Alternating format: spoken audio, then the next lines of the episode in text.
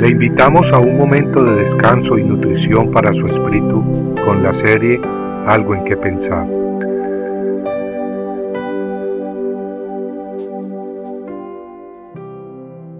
Consuelo engañoso.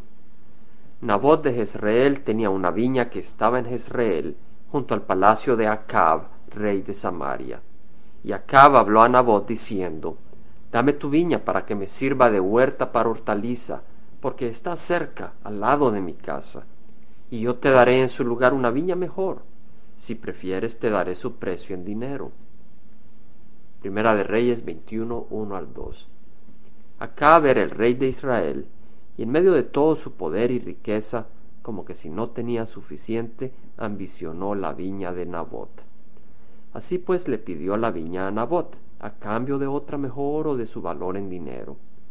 Pero el problema estaba en que Nabot no quería deshacerse de su viña, la cual había heredado de sus padres. La Biblia dice que el rey Acab entonces se fue a su casa disgustado y molesto, y se acostó en su cama, volvió su rostro y no comió. ¡Qué ceguera!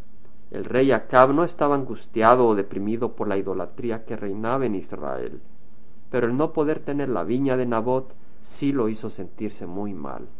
Como un niño al que no le permiten jugar con su juguete, se fue a la cama muy enojado y sin comer.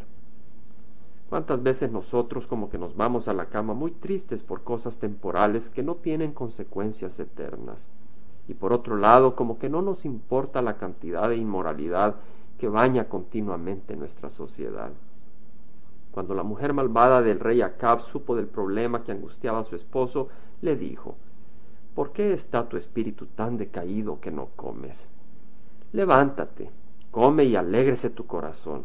Yo te daré la viña de Nabot de Jezreel. En Primera de Reyes 21.8 al 10 leemos que ella escribió cartas en nombres de Acab, las selló con su sello y envió las cartas a los ancianos y a los nobles que vivían en la ciudad con Nabot y escribió en las cartas diciendo, Proclamad ayuno y sentada Nabot a la cabeza del pueblo. Sentada dos hombres malvados delante de él que testifiquen contra él diciendo, Tú has blasfemado a Dios y al rey. Entonces sacadlo y apedreadlo para que muera. No todo el mundo que busca darnos consuelo cuando estamos tristes nos da el consuelo que viene de Dios. La esposa del rey Acab era una mujer muy mala, y cuando le ofreció consuelo a su esposo, tal como lo leímos, lo hizo a costa de la vida inocente de Nabot, a quien calumnió y mandó a matar injustamente. Cuando estamos desanimados, tengamos cuidado de quién recibimos consuelo.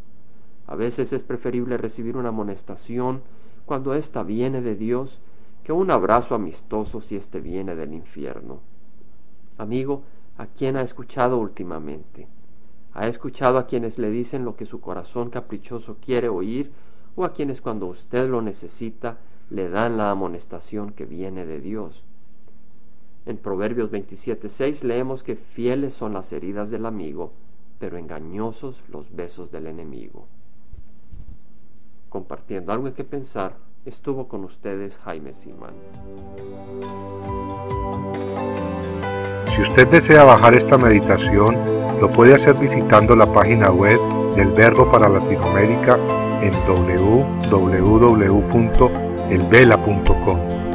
Y el Vela se deletrea E L B de verdad E L A, donde también encontrará otros materiales de edificación para su vida.